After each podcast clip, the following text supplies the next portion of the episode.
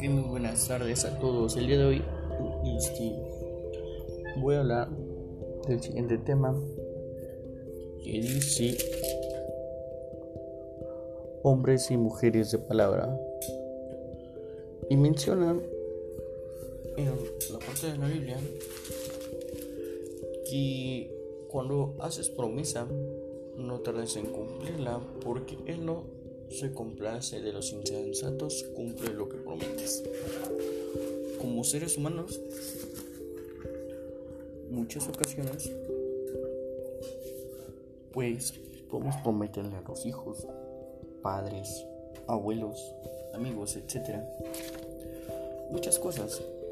Podemos pedir dinero y decirle, la próxima semana te pago